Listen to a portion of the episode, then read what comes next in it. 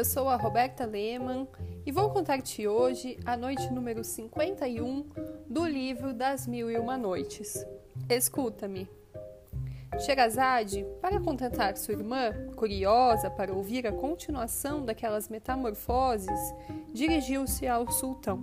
Senhor, disse-lhe. Assim continuou o segundo calanda a sua narrativa. O galo lançou-se ao canal e transformou-se num lúcio, que começou a perseguir o peixinho.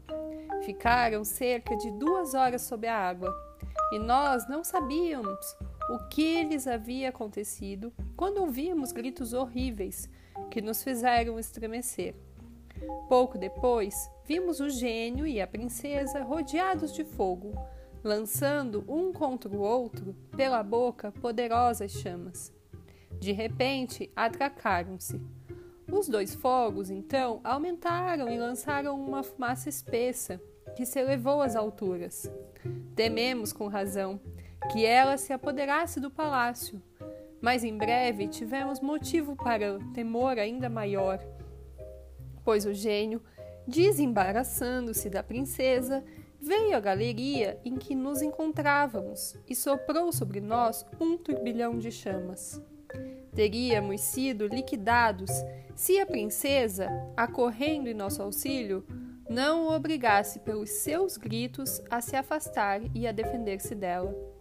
Contudo, por mais que se esforçasse, não pôde impedir que o sultão queimasse a barba e o rosto, que o chefe dos eunucos morresse sufocado no mesmo instante e que uma fagulha entrasse no meu olho direito, cegando-o. Sultão e eu nos preparamos para morrer, mas ouvimos gritar: Vitória, Vitória! E vimos surgir a princesa na sua forma natural e o gênio reduzido a um monte de cinzas.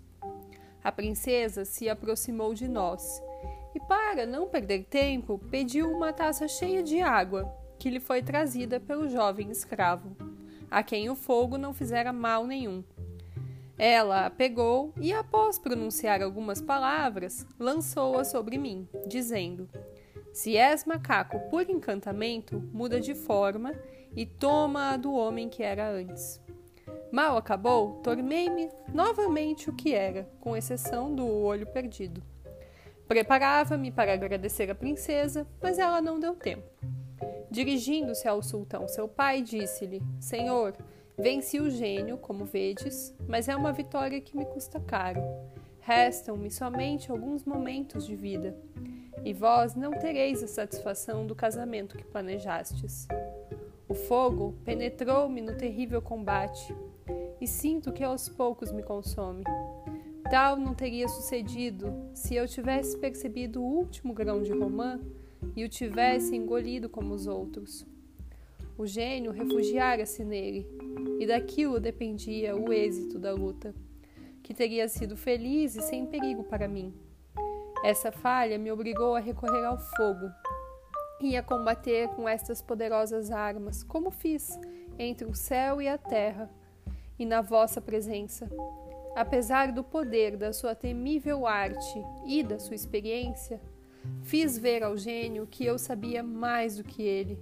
Venci-o e reduzi-o a cinzas mas não posso escapar à morte que se aproxima. Sherazade interrompeu nesse ponto a história do segundo Calandar e disse ao sultão: Senhor, o dia me adverte que devo parar, mas se me concederdes vida por mais um dia, ouvireis o fim dessa narrativa. Shahriar consentiu e levantou-se, como de costume, para ir cuidar dos negócios do Estado.